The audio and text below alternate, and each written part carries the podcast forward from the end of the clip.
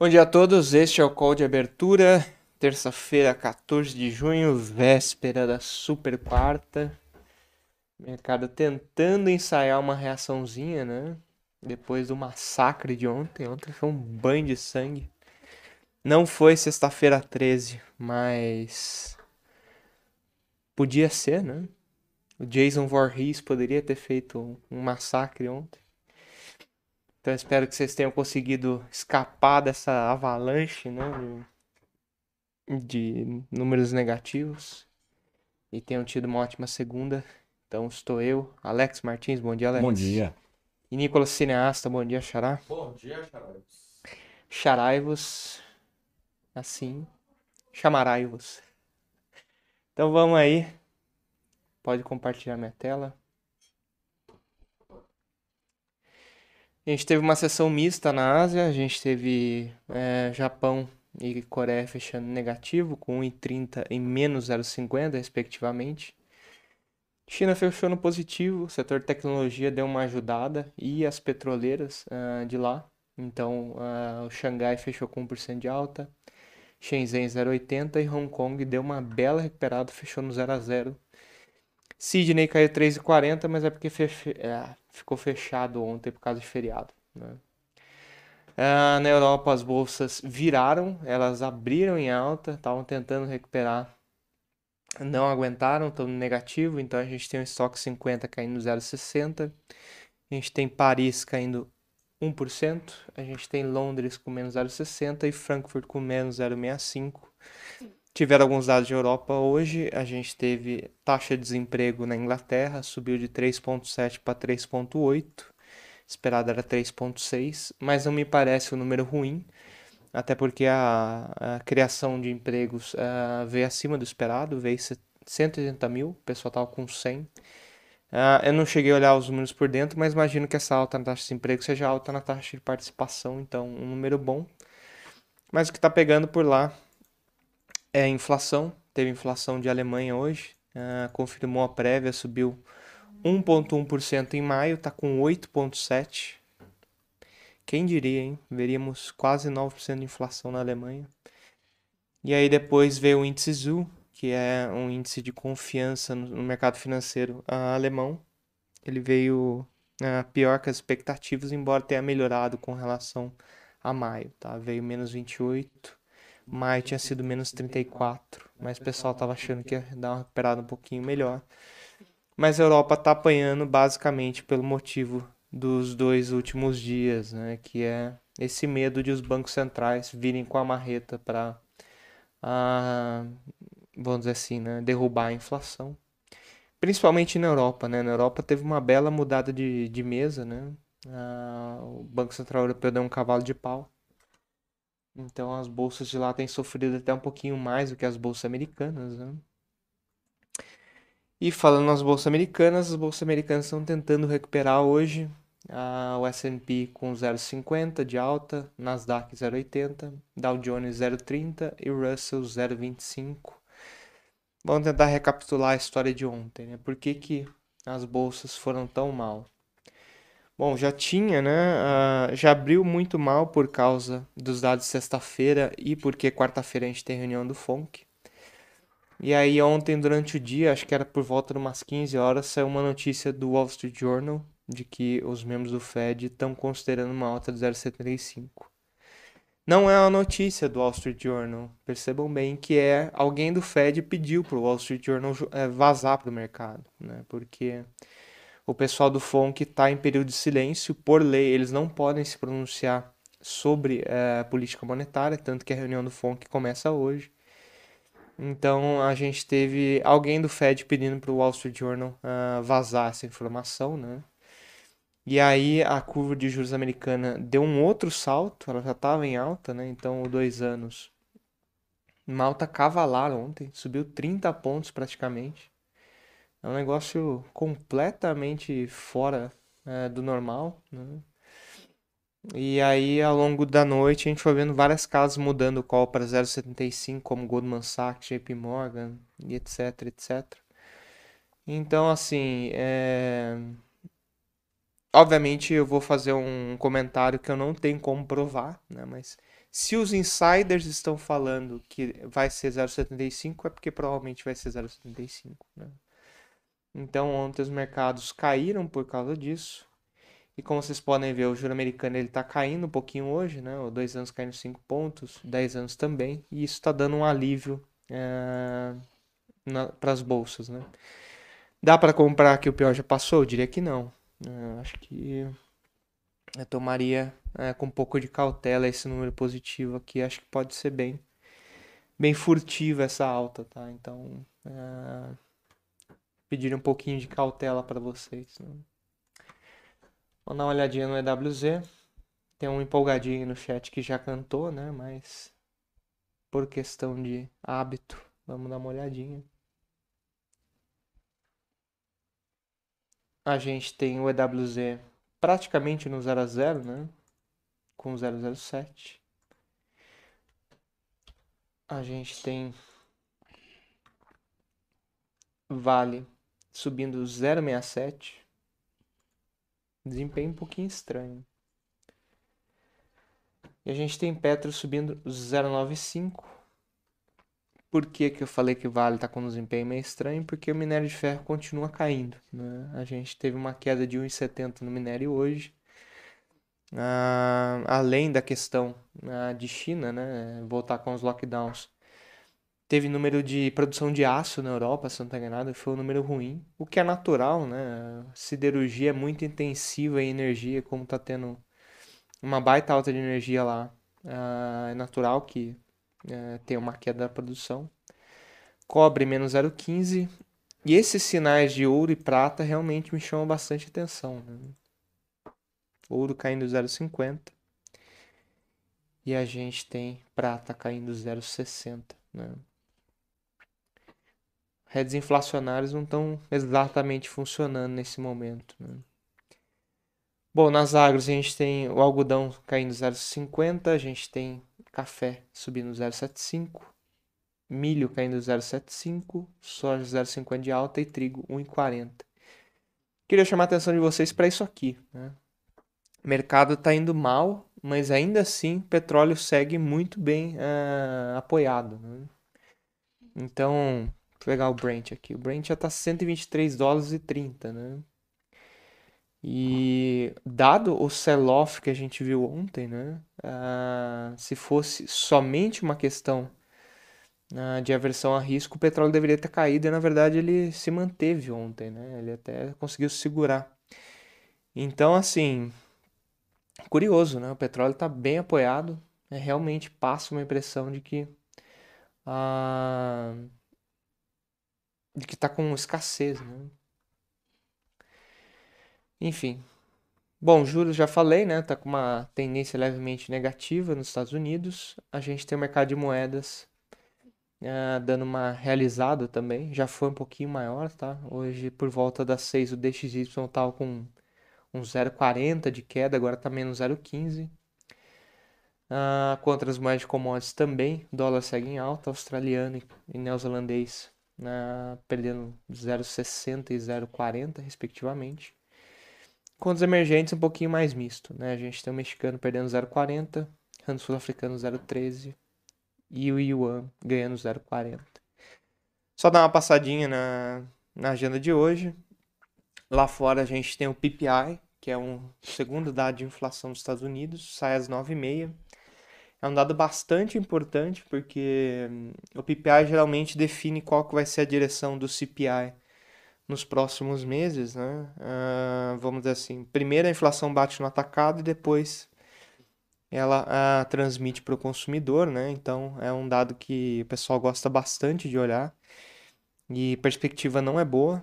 Uh, o pessoal esperando um PPI bem alto, uh, 0,8 de mediana no índice cheio e 0,6 no núcleo. Então, botem um sinal de alerta aí às 9h30, porque se esse dado surpreender para cima de novo, pode gerar nova correria no mercado de juros. Então, é um ponto de atenção. E às 9 horas a gente tem a PMS aqui no Brasil. É um dado importante para quem tem empresas do setor de serviços, né? principalmente telecomunicação, uh, esse setor, por exemplo, de viagens. Né? Então, uh, o pessoal gosta de olhar bastante isso aqui. Sai às 9 tem uma perspectiva boa. Os índices que a gente acompanha de serviços de maio, de abril, desculpa, foram muito bons. Teve uma bela recuperação de mobilidade, teve alta nos indicadores de confiança, tanto da FGV quanto nos PMIs. Então, realmente, uma perspectiva boa. E os dados de atividade do Brasil têm surpreendido nas últimas semanas, então fica aí uma perspectiva ah, positiva para esse número.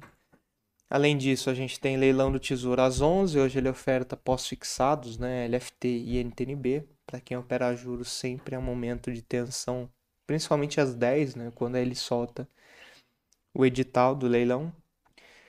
E o, só para fechar a parte de uh, economia e barra política, né? Ontem a gente teve a aprovação uh, do PLP 1822, que é o tal ah, projeto de lei do teto do ICMS. Teve algumas alterações, o governo vai ter que ressarcir os estados se a perda de receita for maior do que 5%. Não estava previsto isso, então aquele efeito fiscal que a gente estava comentando semana passada provavelmente vai ser é, dividido, né? Uma parte não vai ser mais só estados e municípios que vão sofrer o, vamos dizer assim, o, o choque, né, de, de perder arrecadação. É, o fato de ter que ressarcir os estados vai tirar um pouco de resultado do governo federal também. Me parece menos importante essa composição. No fim do dia, o investidor está olhando quanto que o setor público, uh, de forma agregada, está né, tá gerando de superávit. Então não acho que tem alguma repercussão nesse sentido. Volta para a Câmara agora e a Câmara vota uh, de novo o projeto porque teve algumas alterações no Senado. Então, uh, provavelmente a gente vai ter um alívio na inflação desse ano. Né? E para o ano que vem ainda tem uma discussão bastante aberta que é uh, a questão, do, principalmente da PEC, né? que nem está escrita ainda. o Pepa falou ontem que ah, o Senado tinha recebido o projeto da PEC, né? Mas ainda está em discussão, etc. Mas eu acho que assim, o mercado de juros aqui está mais colado com o mercado das treasuries lá fora, né? E como as treasuries estão realizando um pouco. Pode ser que a gente tenha um de alívio no DI, porque ontem já explodiu, né? O DI voou. 25 subiu 25 pontos, 24 subiu 30 pontos. É, então, assim, é um, o Copom começa a reunião hoje, né? E tá com sob uma baita pressão, né? Porque eu acho que assim, a percepção do Copom é até de que ele já fez o necessário para resolver o problema de inflação uh, que nós estamos passando, né? Só que tem dois adicionais desde a última reunião. Primeiro, essa questão do projeto dos combustíveis, Uh, tem uma, eu tenho uma grande dúvida né, uh, sobre o efeito né, de médio prazo dessa medida, porque você tira a pressão de preços no curto prazo, mas para o ano que vem você gera uma pressão de reajuste, né, porque uh, basicamente os estados não vão querer aceitar uma perda de arrecadação desse tamanho, né, principalmente em primeiro ano de governo. Né. Então acho que essa esse PLP que passou ontem, tudo bem, né? Esse teto de 17% no ICMS, isso aí não tem como os, os governadores fazerem muita coisa. Eles podem judicializar a questão, mas me parece que, vamos dizer assim, a Inês é morta, né? Isso aí já está meio acomodado que já passou. Agora, a parte de reduzir de 17% para 0% o imposto sobre combustíveis, eu acho que essa parte não vai ser permanente. Eu acho que ano que vem os estados vão tentar retomar essa arrecadação. E se isso acontecer, a inflação de 2023 vai ter um choque. Né? E o BC se comprometeu a trazer a inflação para a meta em 2023. Né? Então, dado essa perspectiva de fiscal, o BC não poderia parar hoje, porque a inflação vai ficar ainda, é, vai ficar ainda mais além da meta né, do, do ano que vem. A gente já tinha umas projeções que a inflação no ano que vem já estava começando a ficar acima, né, do, do até do teto da, da meta de inflação, que é 4,75. Com esse projeto de ICMS aumenta ainda mais a chance de a gente ter uma inflação de 5, 5,5 no ano que vem. Mas acho que até para o curto prazo ficou um cenário mais arriscado para o Copom. Por quê? Porque o Fed vai acelerar o ciclo e o Fed é quem define o juro de todo mundo no resto do mundo. Né? Então, se o Fed acaba ficando mais hawkish, acaba pesando mais a mão no juro, todo mundo tem que pesar mais a mão, porque senão é isso aqui que vocês viram ontem. Né? Ah, o dólar deu uma cacetada ontem aqui, começa a refluir recursos para os Estados Unidos. E se você tem depreciação cambial, piora ainda mais o cenário de inflação. Então, assim, acho que vem 50 pontos do BC amanhã, mas eu estava bastante confiante que ele ia encerrar o ciclo com 0,50. Hoje eu estou bastante em dúvida por causa desses dois fatores. Né? Acho que ele pode estender o ciclo com mais 0,50 em agosto, quiçá um 0,25 ou 0,50 em setembro. Né? Vai depender, acho que muito do que o Fed vai fazer. Ah, dá para fazer alguma coisa nesse sentido? Dado que o 24 explodiu ontem, acho que já foi, né? Uma boa parte desse processo. Mas veja que assim, se o BC terminar o ciclo em 14%, o 24 ainda tem uma gordura, né? Porque o 24 está colocando uh, uma Selic, vamos dizer assim, média de hoje até janeiro 24 de 13,30. Se ficar em 14 e ele não cortar uh, em 2024, a Selic média vai ser mais próxima de 14 do que de 13. Né? Então teria uh, um espacinho para tomar o DI 24 ainda, daria para fazer esse trade. Mas enfim, né, voltando para cá, é, eu acho que as perspectivas até parecem boas, né, mas eu acho que vai depender muito do que vai acontecer com o PPI às 9h30. Uh, se o PPI surpreender para cima, como foi o CPI, provavelmente a gente vai ver uma nova abertura de taxas nas treasuries e isso vai pesar no mercado. Então, assim, eu acho que é um dia de alívio condicional ao PPI é, ser tranquilo, tá? Acho que se o PPI surpreender, surpreender novamente, a gente vai ter um dia uh, negativo novamente. Uh, e é isso. É ver como é que vai ser as 9h30 o dado que vai ser divulgado. Para aí definir exatamente qual que vai ser o direcional do dia. Mas, excetuando esse caso, acho que é um dia né, de alívio. Depois de um massacre que foi ontem. Alex? Boa, Nicolas. Eu vou compartilhar minha tela aqui. Bom dia, pessoal. E vou pegar o gancho, até que você comentou de juros. E hoje eu vou trazer então os contratos em abertos do DI. Só aguardando Nicolas Cineasta me confirmar se já estamos online. Então já estamos online. Então vamos lá, pessoal. É, antes de eu pontuar, tá? O fluxo no investidor estrangeiros e, e os contratos em aberto também de dólar, mini dólar, índice, mini índice. Vou só dar uma um panorama aqui das posições em DI. Lembrando, tá, pessoal, que aqui é, tá sem o DDI, tanto o dólar que eu estou colocando, né, é, como o DI nessa, nessa tabela, ela tá sem o DDI. Lembrando que o DDI, né, ele tem uma composição, né, um, um nominador é, em taxa de juros e um denominador em dólar, tá? Então, quando você faz o DDI, automaticamente você está fazendo uma operação onde você tem uma ponta em dólar e uma ponta em DI. Mas, né, é, como a gente está aqui é, pontuando mais o, o, day trade, mais o intraday, vou pegar só a parte é, do DI seco, tá? É, então, o que, que a gente teve ontem? Tá? A gente teve uma variação aqui on, onde a, a, maior parte compradora né, foi bancos, né? isso é, é natural, justamente porque banco tem ali a sua carteira de crédito é, de varejo, né, de empréstimos, concessões ali, é, automóveis.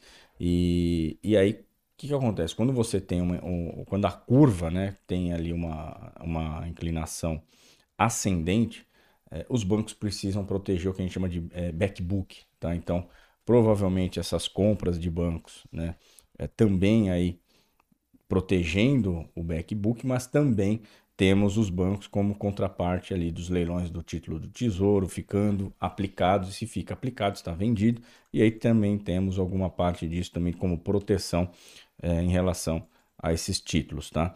Então destaque para compra ontem foi aí os bancos e o investidor não residente. Bancos comprou ontem de DI 220 mil contratos já o, não residente comprou 61 mil contratos de DI é, e aí quem aplicou né quem ficou vendido nos DIs ontem, a parte, a parte de destaque, de contraparte é, dessas compras todas, pessoa jurídica não financeira, investidores institucionais, os fundos locais, tá bom? Então, só é, aproveitando o gancho, né, como o Nick falou de DI, trazer para vocês aí a variação dos contratos em abertos do DI, tá bom? Então vamos lá, vamos começar aqui pelo fluxo do investidor estrangeiro. No dia 10 de junho tivemos é, um, uma entrada líquida de 109,643 milhões tá, na sexta-feira. Lembrando que na sexta-feira é, o Ibovespa fechou em baixa de 1,51. Então tivemos aí aparentemente dois dias negativos, onde o investidor trouxe ali é, pouco mais ali de 100, 200 milhões, né? No dia 10, é, 100 milhões, mas no dia 9 foi perto ali de 200, 250 milhões, se eu não me recordo, tá? Se eu não, se eu não, se eu não, se eu não estou enganado. É, em junho, eles entraram com um volume aí de 2,590 bilhões tá, de reais na bolsa. E no mês, no ano, desculpa, perdão, já estamos com entrada líquidas próximo a 54 bilhões de reais, 54,070 para ser mais exatos, tá? Então vamos lá. Vamos começar pelo, pelo mini dólar. É, o dólar ontem, que teve mais um dia aí é, de valorização, chegou a subir perto, né? Deixa eu só colocar aqui em cima para ele me mostrar. Chegou a subir perto aí de quase 2,5%, 2,60%. Fez uma variação de 124 pontos, então podemos estar diante aí de uma, de uma abertura do range diário. É, tem condição, tá? Tem condição de continuar subindo, só que o, o, o que, que é o ponto de atenção aqui? Essa região dos 5,200, tá? No diário, a gente tem aí meio que uma formação de um W, tá? Em região de fundo. Se romper esse 5,200, pessoal, nós vamos ter uma nova rodada de estresse bem forte. Podemos ter um repique é, até a região ali dos 5,500, essa região dos 5,500, 5,540, tá? Então, cuidado com, com, às vezes, né, pode parecer que a, a própria taxa de juros vai favorecer aí, de repente, o carry, né? E vai ter aquela, aquela, aquela entrada de recurso querendo aproveitar aí é, as taxas altas aí da Selic. Mas, né, quando a gente está diante de fatores é, que geram incerteza, não existe carry que pague é, esse risco de ficar vendido num cenário como o que a gente tem atualmente. Tá? Então, cuidado aí com a região dos 5,200, rompendo essa região dos 5,200, a gente pode ter uma apreciação do dólar é, até a região dos 5,500, 5,450. É, mas vamos traçar um cenário um pouco mais curto. Tá? Para hoje, então, a gente tem um cenário onde as moedas estão é, apanhando levemente aí do dólar, é, digo as emergentes, algumas outras apanhando mais. Então, assim, graficamente, a gente tem aí condição do dólar continuar subindo e tentando beliscar aquela região primeiro, né? É, tem que levar essa região do 5176. Não chegou ontem lá, né? Era um ponto que a gente é, não tinha marcado ontem, mas eu marquei hoje, tá? Então marquem aí 5176. Região de valor, né, de negociação, ficou entre essa região dos 5130 e 5140. Acima dessa região, o mercado pode sustentar mais um movimento comprador, mas, né, tem essa região do 5176 que tem algumas regiões de topos, tá? E pode ali de repente é, mostrar uma resistência para trabalhar acima, tá? Bom, caso supere 5176, objetivo é, final de curto prazo 5238,50, que foi esse topo feito ali em maio, na primeira quinzena de maio, para ser mais exato, tá? É, do lado da venda, ficando abaixo dessa região de maior negociação, tá? A gente já pode aí, de repente, ter um cenário de alívio, tentando buscar essas regiões mais para baixo, perto ali dos 5, é, 5080, ou mesmo, quem sabe, né, tentar fechar esse gapzinho que ficou é, da abertura de ontem, perto ali dos 5040, 5, é, 5030, tá? É, é um cenário, como o Nick falou, né, provavelmente vai ter volatilidade.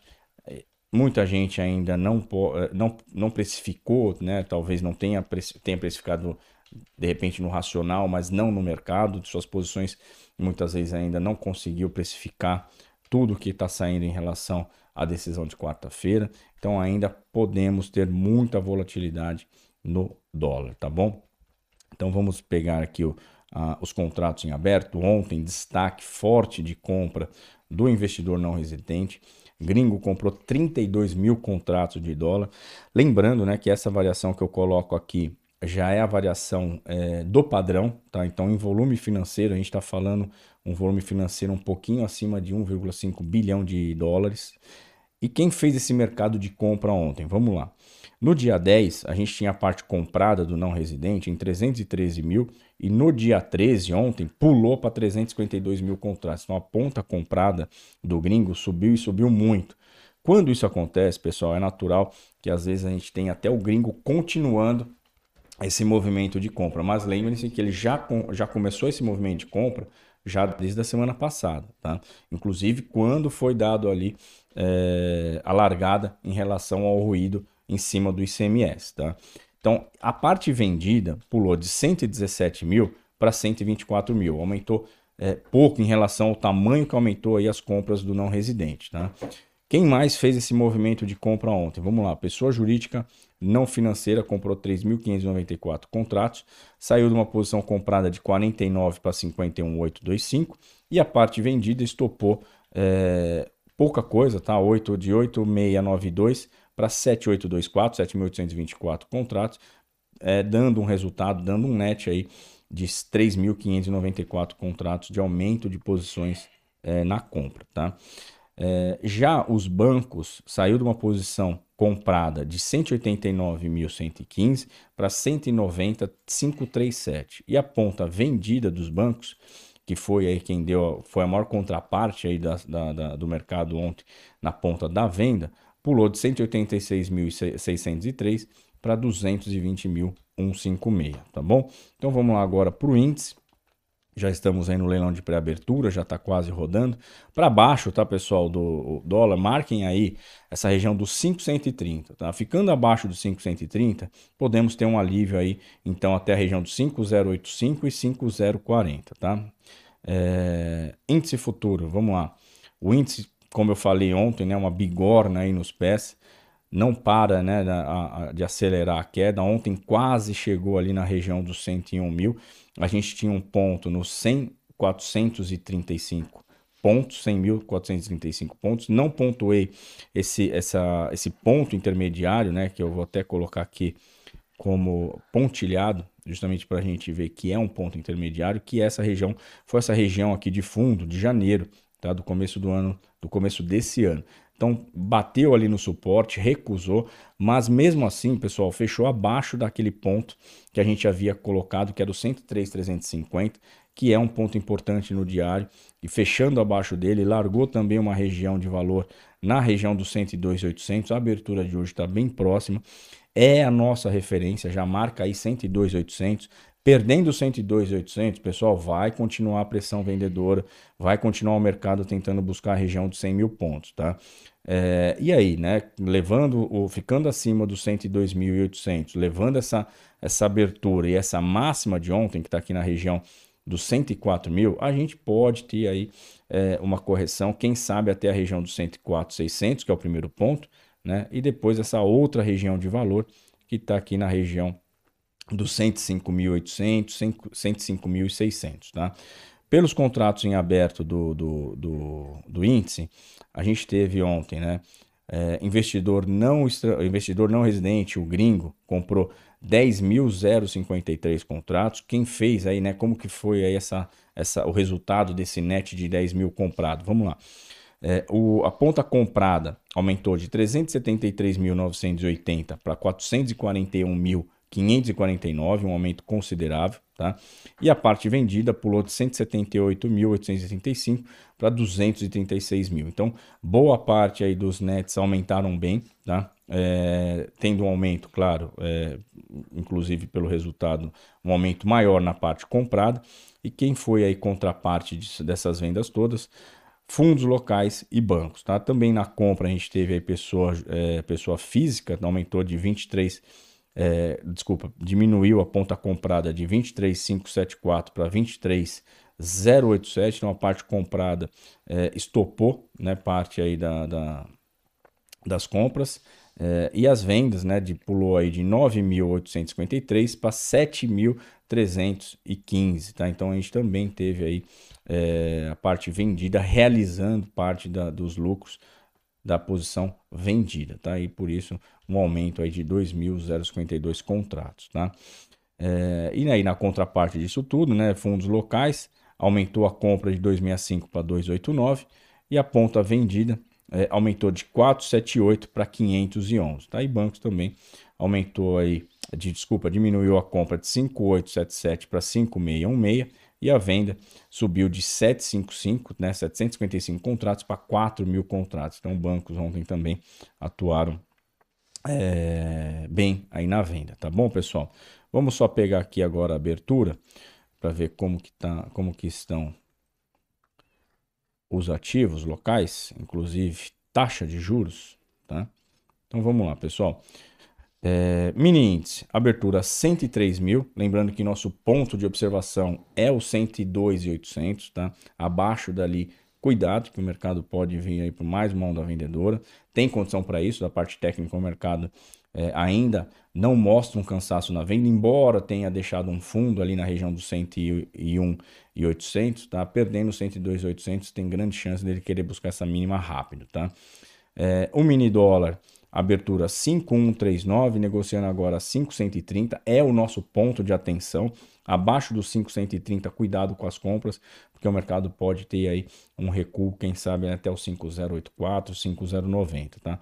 E os DIs, é, a parte é, mais curta até aqui o miolo, né, subindo de 4 pontos a 2 pontos, já a parte mais longa do 27 até o 31, caindo aí de 3 a, a 7 pontos é, em média, tá bom, pessoal?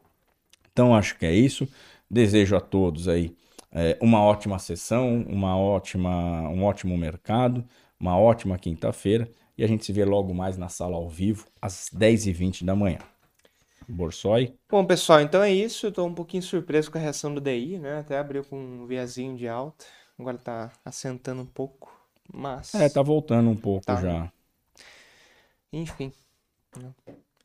Então é isso, queria reforçar que vocês deixem um like, não saiam daí, Bruninha e Matheus Jaconelli já estão chegando. Queria agradecer a presença de vocês, desejar uma ótima terça, ótimos trades. E até mais, pessoal. Valeu. Valeu, pessoal. Nova Futura e Von Tobel. Conheça mais sobre a parceria que tem mais de 300 bilhões de dólares sob gestão. Junte-se à maior corretora independente do Brasil e um dos mais tradicionais bancos suíços e comece a investir como os grandes investidores. Fundado em 1924, o banco suíço Vontobel está presente em 28 países e faz parte da Vontobel Holding AG, cujas ações estão listadas na SIX Swiss Exchange. Além disso, ele é reconhecido pela Brand Finance como uma das 10 marcas mais fortes da Suíça. Abra agora sua conta na Nova Futura e conheça o jeito suíço de investir. Olá, pessoal, muito bom dia. Mais um call de abertura, continuando, na verdade, né, agora com a parte corporativa, nessa terça-feira, dia 14. Bom, não se esqueçam de deixar aqui no chat perguntas, né, pedidos, caso vocês tenham alguma ação que gostariam de uma análise gráfica e ou fundamentalista, que nós olharemos em seguida. E não se esqueçam também do like aqui no vídeo, que sempre nos ajuda aí com os robozinhos do YouTube. Bom dia, Matheus. Bom dia a todos. Bom dia, Bruna. Então vamos seguir aqui, né, com o nosso com o nosso call, certo? Observando aqui as principais notícias, tá? Compartilharei a tela com vocês para começarmos a ver tudo que está movimentando o mercado e, e começando, é claro, pelo petróleo, tá? Uma commodity, é como a gente sempre fala, bem importante. É, complicado isso aqui, né? Parece que deu um problema no Investing. Então a gente olha aqui no Market Watch. Market Watch mostra o petróleo subindo 0,52%, tem um delayzinho, tá? Mas quando eu saí da mesa, o petróleo realmente estava subindo, certo? É, a 121 dólares e 53 centavos. Então, quais são os motivos? Aquela questão da China já ficou meio que no preço, não teve nenhuma nova notícia de fechamentos mais abruptos é, posterior que nós vimos ontem, tá? É, e tem um problema lá na Líbia que continua. É, vale lembrar que a Líbia é uma região produtora de petróleo, tá? Deixa eu colocar aqui Líbia, um país do norte da África.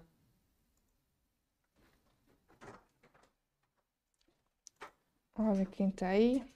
Pepa aparecendo aqui. Vocês pegaram meu. Minha fonte, ó. Muito útil para nós que não Muito temos. útil. Faço geografia hoje de manhã, né? Claro, tem tudo aqui. Geografia, tudo. Tchau. Tchau. Então aqui, ó, como vocês podem ver, aqui fica a Líbia, tá? É um país que tem várias. Vou abrir uma outra imagem aqui. Abrir imagem nova guia. Vou ampliar. Trazer para o PowerPoint.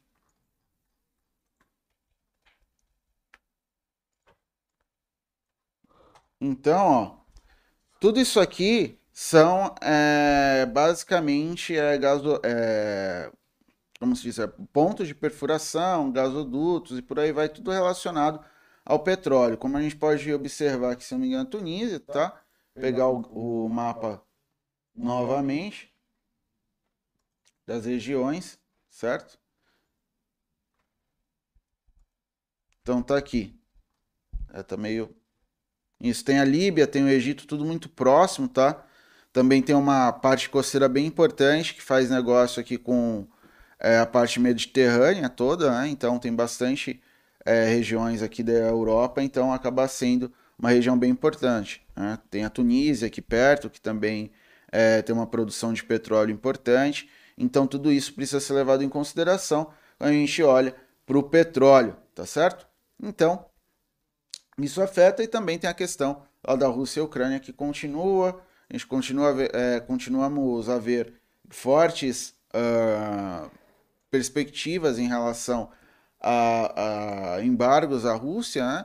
e nenhuma solução para a questão, tá? Tudo que o Ocidente vem fazendo não resolveu, não resolveu praticamente em nada a questão do conflito, tá? Então, Agora, seguindo para as notícias, certo? Poxa, caiu o broadcast, derrubou aqui. T9 a 9. Estava com as notícias engatilhadas. Em relação ao minério de ferro, turma, o minério de ferro caiu um pouco, tá? Não teve nenhuma. Foi uma queda, mas não foi muito expressiva. Tá bom? Mas isso também pode afetar o, o mercado aqui, aqui dentro, tá? Principalmente as empresas do setor, né? Vale, CSN, ficar de olho nessas companhias, certo? Então vamos lá, vamos para as notícias. Olho.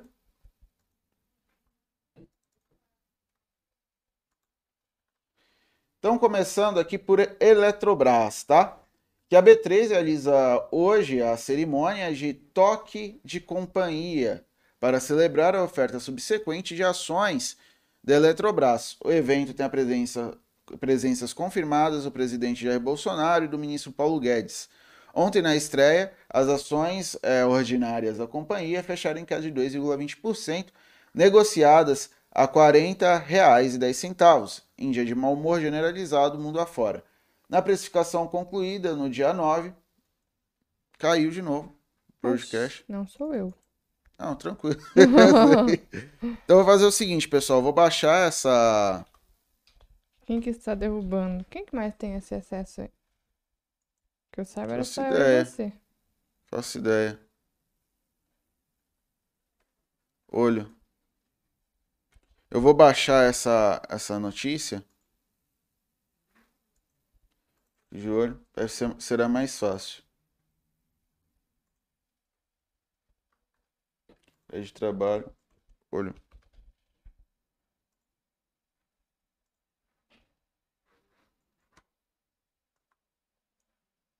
Então vamos aqui, ó. Pegar o download. Pronto, mais fácil. De forma mais clara, literalmente. Então, ó, desculpem. É, ontem, na estreia das ações é, ordinárias da companhia, fecharam em queda de 2,20%, negociadas a R$ 40,10 em dia de mau humor generalizado mundo afora. Na precificação concluída do dia 9, a ação havia sido cotada a R$ 42,00. Aqui tem uma, um aspecto bem importante, pessoal, é da queda de Petrobras pós privatização, tá? Tem até um artigo aqui, é, vou colocar aqui valor investe, que até me pediram, vou pegar aqui, é, por que eu estou fazendo isso? Porque vai explicar muita coisa.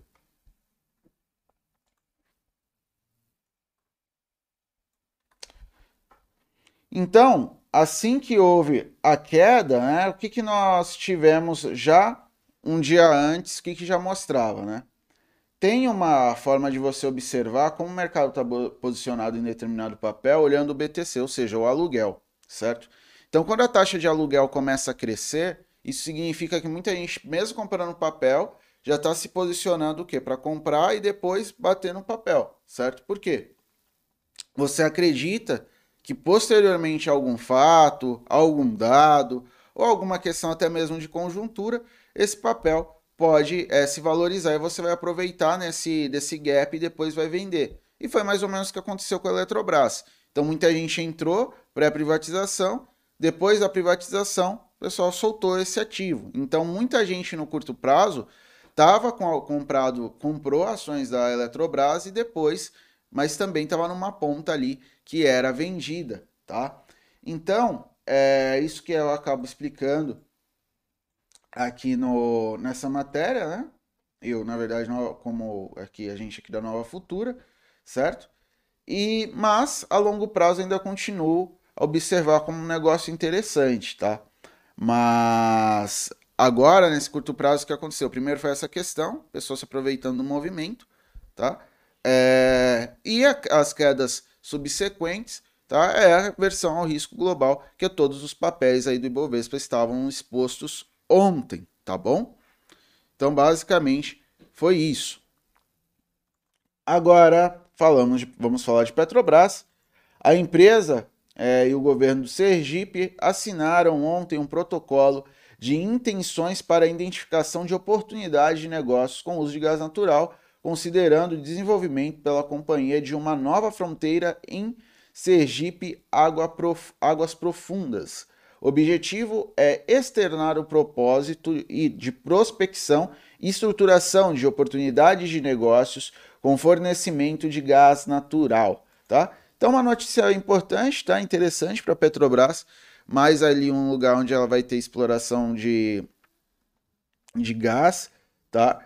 E é querendo ou não, uma, mais uma fronte de negócio, tá? Não vai estar tá saindo tanto ali da, da sua atividade fim, é uma oportunidade de investimento interessante. É, como a gente observa, é também uma, um derivado aí de petróleo, uma commodity que vem se valorizando bastante no mercado internacional e a tendência é essa. Então, vejo como uma boa notícia para a Petrobras, tá? Notícia relacionada a setor, tá? Varejo e shoppings. Em recuperação judicial nos Estados Unidos, a, For, a Forever at 21, que também enfrenta dificuldades no Brasil, deve fechar as, todas as lojas brasileiras até o domingo. Com o encerramento das operações, a, a varejista realiza uma mega liquidação para a queima de estoque.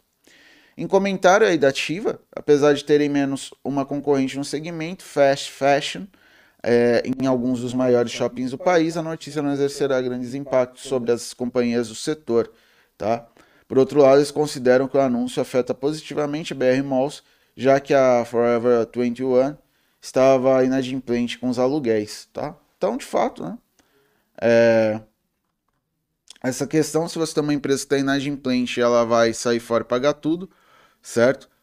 É, tudo isso é positivo. Aí a questão de não impactar as outras empresas, até porque ela está em outro setor, né? Está em bancos perdão, em, em, em outros em outro segmento, aqui no caso.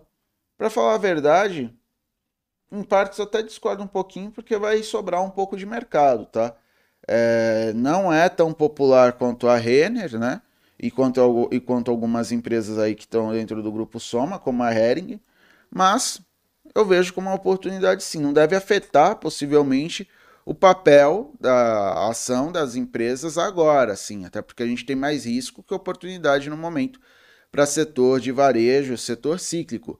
Contudo, é, no longo prazo você vai ver ali um concorrente a menos, tá? Então nessa parte aqui, ou, eles não, não, não estão levando isso em consideração, você está levando em conta movimento de ações, ou de fato realmente estou discordando um pouquinho, tá? É, ainda em relação ao grupo Soma, é, houve a comunicação que a Tru Truxt Investimentos atingiu participação acionária de 5,03% das ações de emissão da companhia. Então, algo bom para a Soma, tá?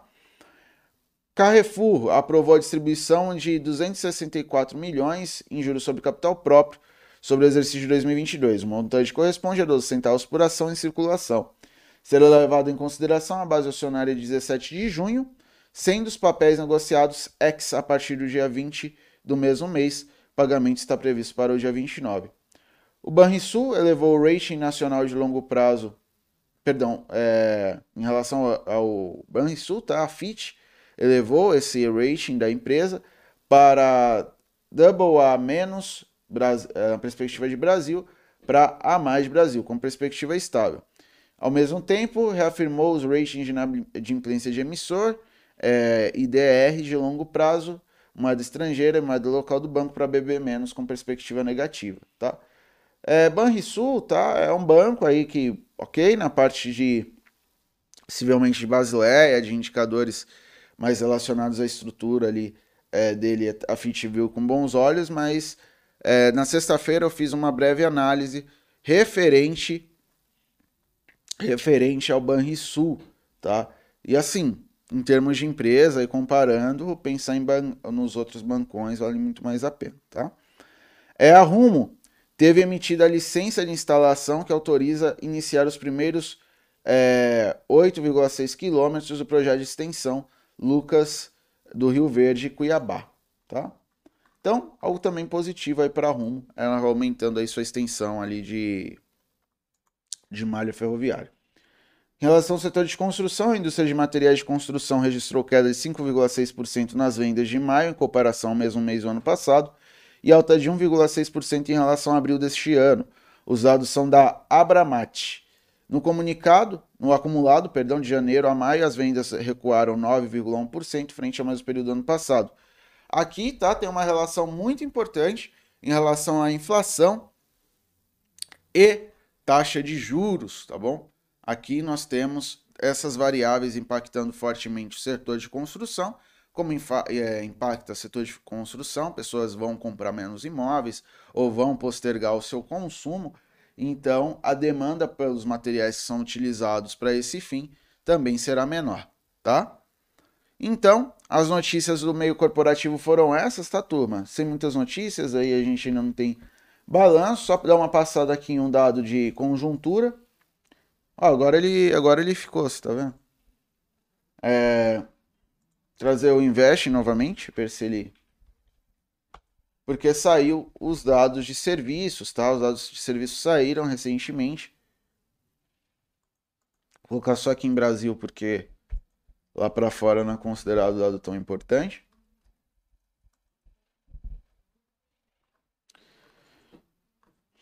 Então ficou abaixo das expectativas, tá? O esperado era crescimento de 0,4%, cresceu 0,2% em abril e no acumulado de 12 meses ficou em 9,4% ante expectativa de 10,4%. Daqui a pouco sai o PPI, tá? Que é a inflação ao produtor ou ao, ao, ao varejo, né? Perdão, é, ao varejo, né? Então ficar esperto a esse dado, porque também pode trazer alguma volatilidade aos mercados, porque é um componente importante de inflação e pode gerar impacto no juro e também no dólar, tá? Bruna, vamos olhar índice dólar e juro? Vamos. Vou compartilhar aqui.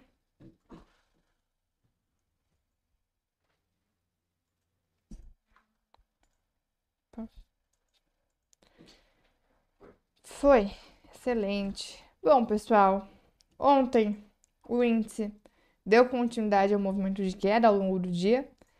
Começou com gap de baixa e acabou realmente é, fechando em queda, ainda, ainda que o índice longe do gap, tá? movimento realmente bem pesado nas últimas semanas. E agora, para o índice futuro, teste nessa região dos 103 mil pontos. Na verdade, está operando abaixo dessa região já. E hoje opera aí com 0,10 de queda na abertura. Então, levemente estável numa região de suporte aqui o índice. Depois da queda forte dos últimos pregões, vale acompanhar essa região. De um modo geral, não temos sinal ainda de recuperação, tá? O dólar, o dólar subiu forte nos dois últimos pregões. Na sexta, quase 1,70 de alta. Ontem, mais 2,5 de alta. Na máxima, ontem o dólar chegou a buscar 5,16, tá? Fechou em 5.144 pontos. Agora tá ali 5.141 pontos, ou seja, leve queda, zero, quase um 0 a 0, né? Então, dólar índice praticamente no 0 a 0 na abertura, mas depois de um movimento de ontem, que foi de forte alta para o dólar e forte queda para o índice, tá? O 5163 agora pode ser um teste importante para o dólar, máxima de ontem, tá?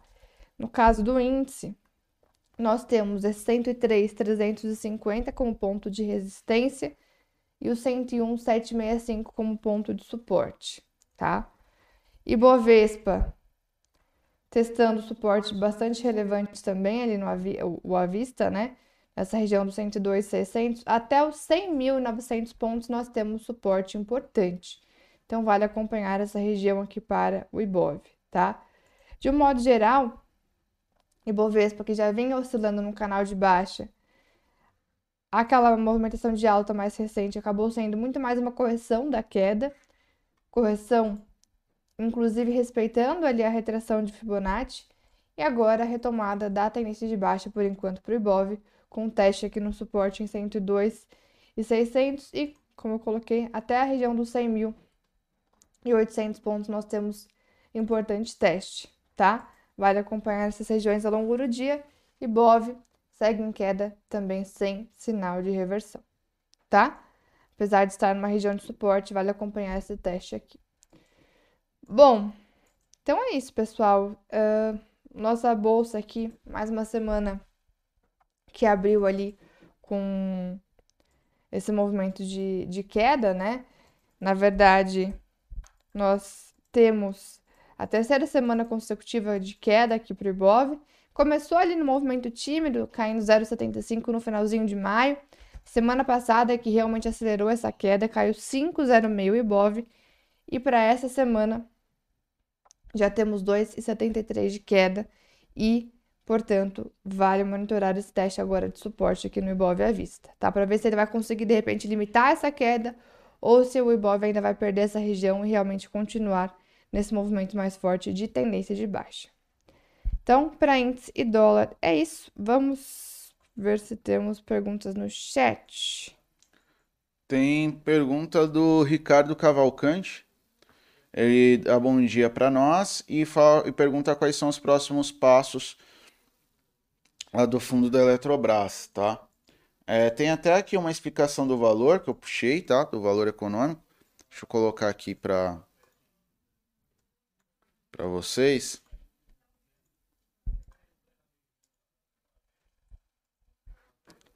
Compartilhou aí ou compartilhou? Então aqui tá aqui, tá? Então vou ler com vocês aqui. Até as 10 horas da data de liquidação de ações, que é hoje, deverá ser feito o pagamento dos papéis que começam a ser negociados na que come, começam a ser negociados na B3, tá? Os recibos de ações é, ADRs vendidos ofer na oferta começaram a ser negociados na sexta-feira já, na Bolsa de Nova York. É, no caso do FGTS, os recursos sairão diretamente do fundo de garantia. No caso aí dos FMPs, o investidor não receberá diretamente as ações da empresa, mas as cotas do fundo. Além disso, começou lá na sexta-feira, são notícias de sexta, tá? O início do prazo de exercício da opção de ações do lote suplementar, que corresponde a 15% do lote inicial, lá da quantidade de ações ordinárias. É, o lote suplementar é, foi é, até 11 de julho a ser confirmado o que deverá ocorrer frente, é, frente à forte demanda pelos papéis que ocorreu anteriormente, tá? Sem um lote suplementar, é, a oferta movimentou É, aqui está falando aqui dos valores, né? O quanto movimentou. É, basicamente, aqui também só falando de, de valores, aqui de número de ações, o total de papéis, tá? Então, basicamente, pelo que eu vi aqui, a questão é que vocês vão receber as cotas, tá? Quem se posicionou aí no fundo. Você tem mais alguma. Você viu mais alguma coisa, Bruno? Algum adicional? Acho que é isso mesmo, né? Aí tem as datas, né? Ontem começou a ser negociada já é, de, o que chamaram de novas ações da Eletrobras, né? A, a nova Eletrobras, já com essa oferta. É basicamente isso, tá? Só acompanhar. Agora, acredito que seja pelo próprio aplicativo lá do FGTS, né? Exato. É, o Gerson, PPI saiu? Vamos ver. Ah, dá um refresh aqui. Saiu. Saiu e um pouco abaixo do esperado, tá? Expectativa é que ele no mês tivesse alta de 0,6%, subiu 0,5%. E no ano ficou em 8,3% o núcleo, tá? É, também é, leve queda na expectativa aí o, o, todos os bens, né? Que não é só o núcleo. É, a expectativa era de 10,9 foi para 10,8, é, 10,8, mas no mês de maio 0,8, o que era esperado aí no mês mesmo, tá? Só trazer aqui o gráfico rapidinho para vocês. Apesar de ter uma leve queda, né, em relação ó, a, a, aos últimos dois meses. Primeiro a gente teve lá 10,9, 10,8 é, e continuou em 10, 10 depois 10,9, opa, 11,5, 10,9 depois 10,8, tá? Então levemente abaixo da expectativa, mas continua em um patamar ó, bem elevado, né? Nós vamos observar aqui a imagem. Então, e como isso está repercutindo. As futuras em Nova York continuam subindo. E vamos ver os juros. E os juros continuam caindo lá fora, ainda em patamar alto, tá? O rendimento de 10 anos, 3,30% de rendimento, tá? Mas vem caindo um pouquinho em relação a ontem. Então, por enquanto, é... ah, tem um delay aqui, tá? Então é bom a gente observar daqui um tempo, tá bom? Uh, o Adferrer Nego ele pede CVC, tá? Se ela vai, é, se ela vai continuar a cair. E também a Júlia Vital também falando de CVC. Então eu vou começar aqui, como já está a tela compartilhado, pela análise de fundamento. Tá? E depois a Bruna coloca aí o gráfico. Tá bom? Análise gráfica.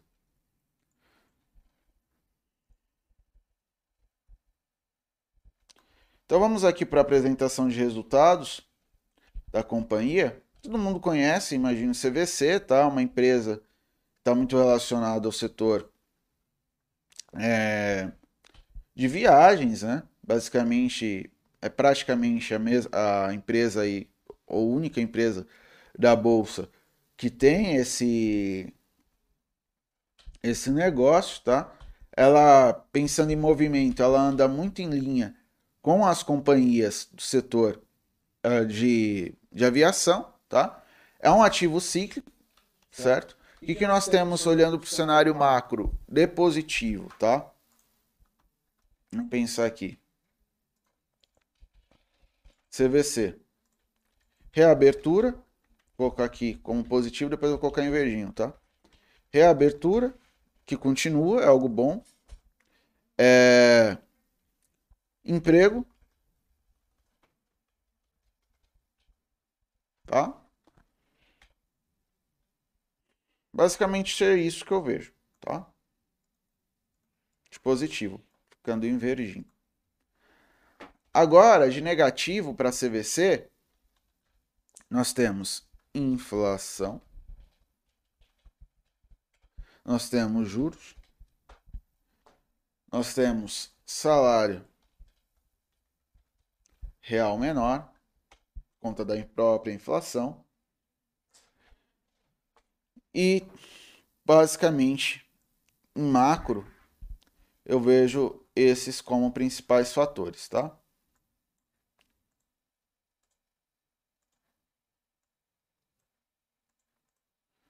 Como fatores negativos. Por que a reabertura em emprego é importante, tá? Ah, colocar aqui indicadores de atividade que mostram que a economia está andando de certa forma.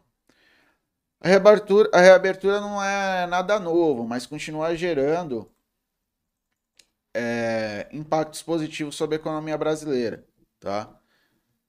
É, emprego, por mais que o salário hoje seja menor que o anterior, é melhor você ter e muita gente esteja pagando dívida em vez de estar aproveitando parte da população, né, vai aproveitar um pouco disso. Poxa, a gente ficou tanto tempo fechado, sem emprego, não sei o quê, e pode realmente pegar algumas viagens. E os indicadores de atividade econômica, apesar de serviços terem, é, terem evidenciado uma baixa, estão até, boa parte deles estão bem. Mas o que, que acontece? A inflação vai fazer muita gente reconsiderar isso, tá? Então talvez não pegue um pacote via CVC. O juro é negativo para a empresa porque ela tem um certo endividamento, isso aumenta a estrutura de custo dela. E o salário real menor, que também está relacionado à inflação, muita gente ainda vai aguardar, principalmente pagar suas dívidas, pagar suas contas para depois pensar nisso, porque isso não é um bem necessário, né? É, viagem é algo que você faz quando você ou por necessidade ou porque você pode desfrutar disso. Não é algo que você vai morrer se você não fizer, certo? Se você não comer, você morre. Se você não viajar, você não morre, entendeu? Então é aquela ideia de bem necessário ou não. Perfeito? Então não é necessariamente é um bem de luxo, tá? Mas tá meio que ali próximo. Conforme sua renda aumenta, você também vai aumentar o consumo de viagem, possivelmente. Claro, caso você goste de viajar, é claro. Né? Mas pensando nas pessoas, de modo geral, gostam de passear, tá? Uh, então vamos lá. Agora, dado esse cenário macro, vamos para alguns dados, alguns, uh, alguns destaques que a companhia confirmou, tá? Então ela dá alguns destaques que são reservas consumidas é, é, e reservas confirmadas, tá bom? Então teve um aumento bem forte em relação a 2021, o que evidencia tudo isso que eu comentei. Uh, ela teve aqui voos e produtos exclusivos novos para Porto Seguro e Bariloche, tá? Então, um aumento aí é, conforme ela verifica. Pegar o release, porque essa apresentação tá meio, na minha concepção, poucos dados.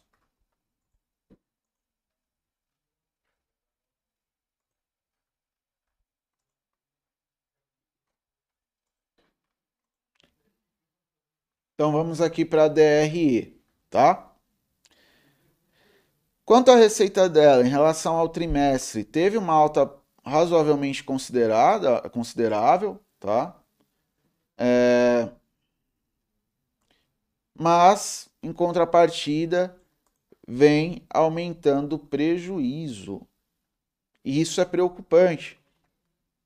Porque o prejuízo dela é maior em relação ao mesmo período do ano, do ano passado, em relação também ao é, o mês imediatamente anterior. Então a gente tem um prejuízo aqui de 166 milhões, né? Vamos lá para o status do Invest. Tirar aqui a aula de geografia que o Pepa tirou um sarro.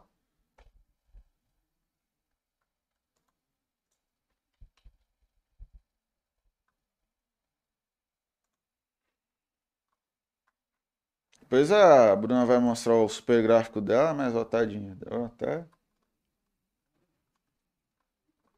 Ó, aqui a gente já bate o olho nos indicadores, ó, nos quocientes, já deu para perceber que a coisa não tá boa, né?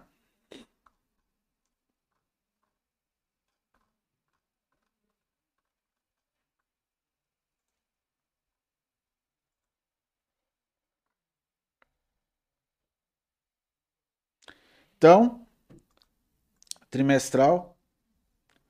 Então, ó, lucro líquido veio caindo, teve uma alta no quarto no quarto trimestre de 2020, até por uma correção estatística aqui, mas voltou para queda. Então, desde 2019, a empresa não gera lucros recorrentes e aqui ainda aumentou o, o prejuízo, tá? Pegar no anual, ó, 2020, depois teve uma melhora, depois caiu de novo. Então, assim, eu acho que ainda não é a hora de pensar nesse papel como uma oportunidade, tá? Ela ainda não está mostrando evidência de lucro. A margem deu uma subida aqui, mas ainda está negativa. Então, ah, aumentou a margem, tá? Saiu do negativo e continua no negativo. Né? Tem uma perspectiva de leve melhora? Vou dizer que não tem, porque tem. Mas, por exemplo, esse, esse indicador aqui, relação dívida líquida EBITDA, negativa, porque o EBITDA é negativo no anual, tá? Não dá nem pra. Entende? Tá poluído esse dado aqui. Esse dado é poluído. Vou pegar esse aqui, tem o endividamento dela.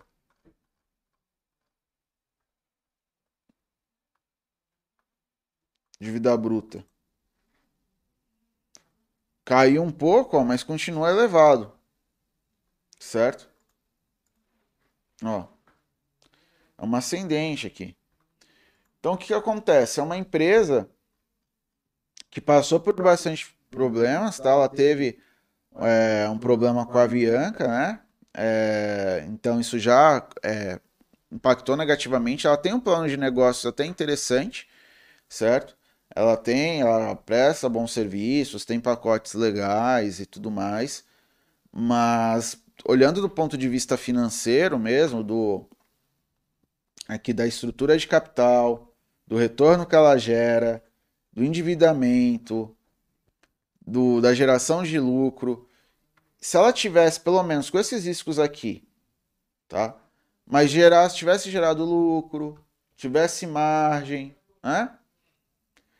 Tivesse vários fatores que contribuíssem para da estrutura dela, até valeria a pena, como é o caso de empresas que para o momento também não está bom, como é o caso, sei lá, de Ezetec, a gente fala, olha, para o longuíssimo prazo até dá para olhar porque os indicadores são muito bons. Aqui a gente não tem isso. A liquidez corrente dela não chega a 1.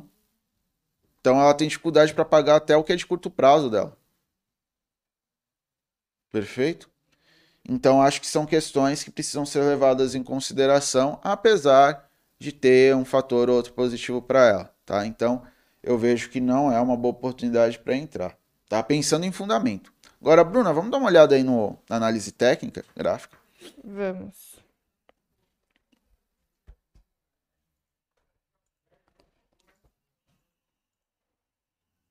Prontinho, compartilhou? Bom, CVC realmente ladeira abaixo, né? Já vinha de movimento de queda antes da pandemia. Começou basicamente a tendência de queda forte ali 2019, comecinho de 2019, tá?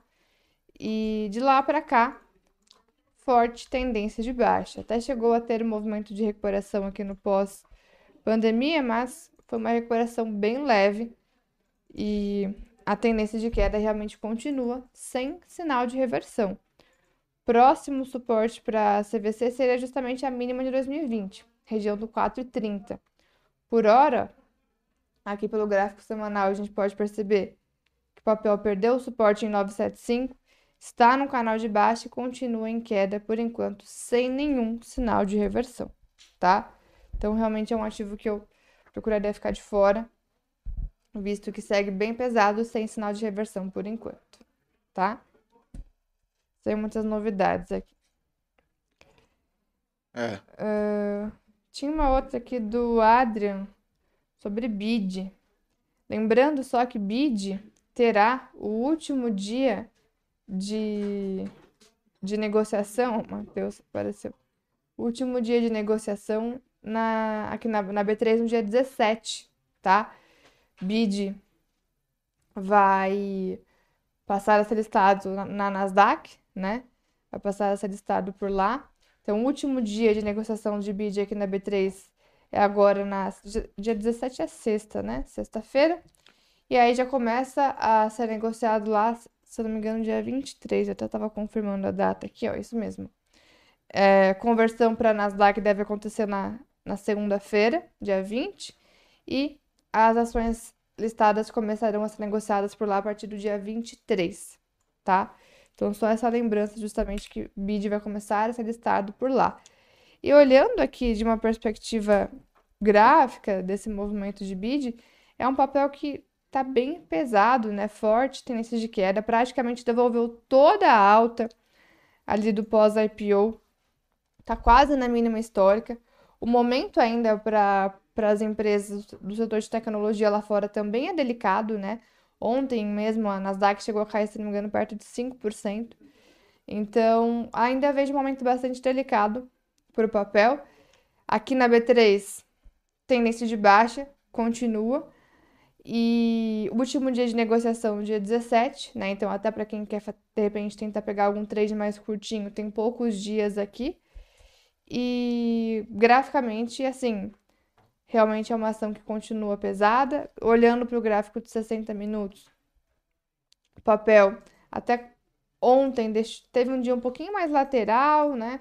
Indicando alguma correção, mas ainda assim, cenário de risco e tendência longa de baixa, uma ação volátil, ainda não, ainda prefiro ficar de fora, de fato, tá? Não recomendo a entrada. Bom, é isso para a BID. Quer acrescentar alguma coisa, Matheus? Não, é que olhando em termos de fundamento também não é uma coisa muito interessante, não. Tá? Vou passar, já, a gente já está chegando perto ali do Leilão. leilão, mas eu vou mostrar aqui alguns alguns dados aqui para vocês. É, tá compartilhado aí ou não? Compartilhou? Perfeito. Então, olhando aqui para a BID, tá uma situação um tanto parecida, apesar de ser um setor diferente.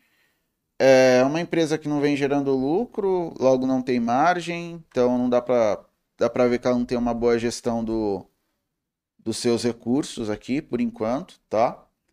É, PL, os indicadores de preço ficam bem poluídos, tá?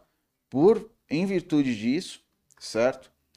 Então, assim, pensando em fundamento também, eu não vejo como uma empresa interessante para estar posicionado, tá? Acho que vale mais a pena, às vezes, você realizar e olha no trimestral. No anual teve até uma melhora em termos de prejuízo ter diminuído, né? Ó, cai em 2020, depois tenta voltar aqui.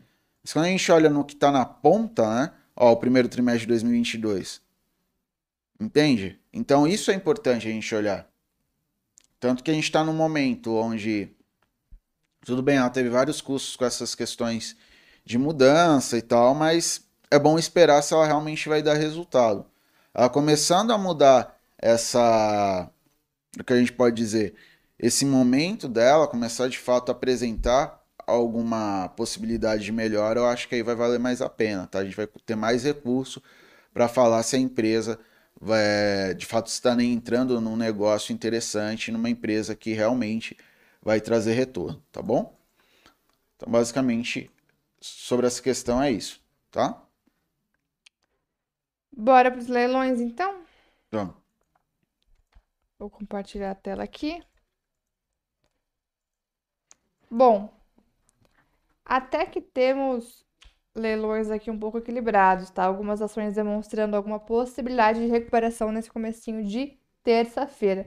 Depois de ontem termos tido um dia onde quase nada subiu, né? Aliás, em alguns momentos do dia, inclusive, não tinha, não tínhamos nenhuma ação, ação do Ibovespa subindo ontem. Agora hoje apontam para uma recuperação. VEG sobe 2,5, Marco Polo 1,5, GGBR 1,5, Porto Belo e Gol, Banrisul, Trisul, Iven, Apvida, Vivo também subindo perto de 1%. É, meio por cento de alta ali o próprio BID, Porto Seguro, Pets, Grendene, Magalu, com leve recuperação, tá?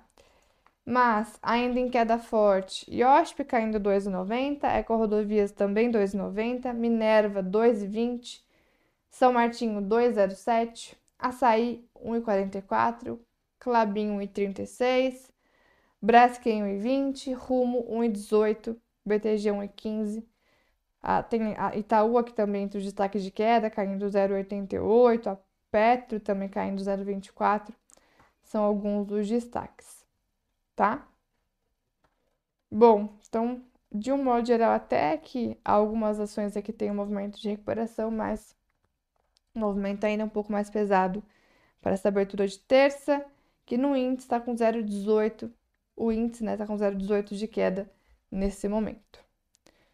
Bom, vamos ver os leilões das ações da carteira mensal, então?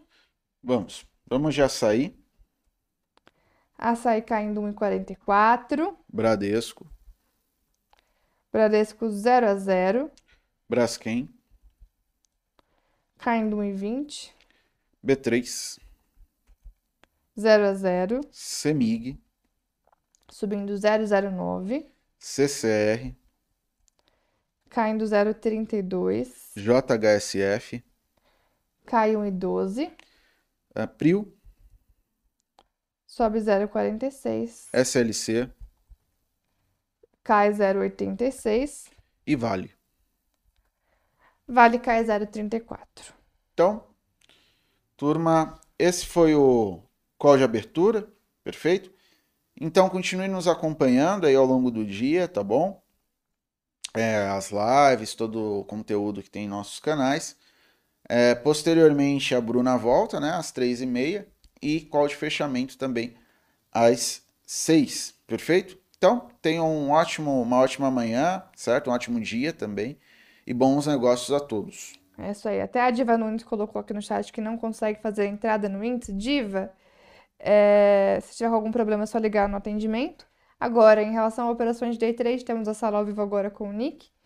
E daqui a pouquinho o Alex. Eu volto às três e meia, então, para a gente olhar um pouquinho do swing trade, tá bom? Um ótimo pregão para todos, ótima terça e até mais tarde.